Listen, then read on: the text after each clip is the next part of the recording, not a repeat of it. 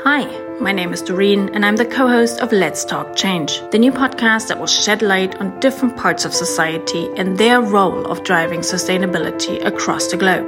We will talk to journalists, to scientists, to politicians, and to business leaders on how to foster change. We all know we cannot undo what we've done and that we cannot go back in time, but we can change what lies ahead of us. We can change policies, we can change technologies, and we can change our consumption habits. My name is David Wortmann. Human history is a long series of adaptations to disruptive change. The impact of innovation and scalability of today's technologies is powerful and either deteriorate or improve living conditions on Earth. Alternately, with Doreen Rietentiet, we interview protagonists of our time who we get to know through our own entrepreneurial, political, and communicative activities to drive sustainability.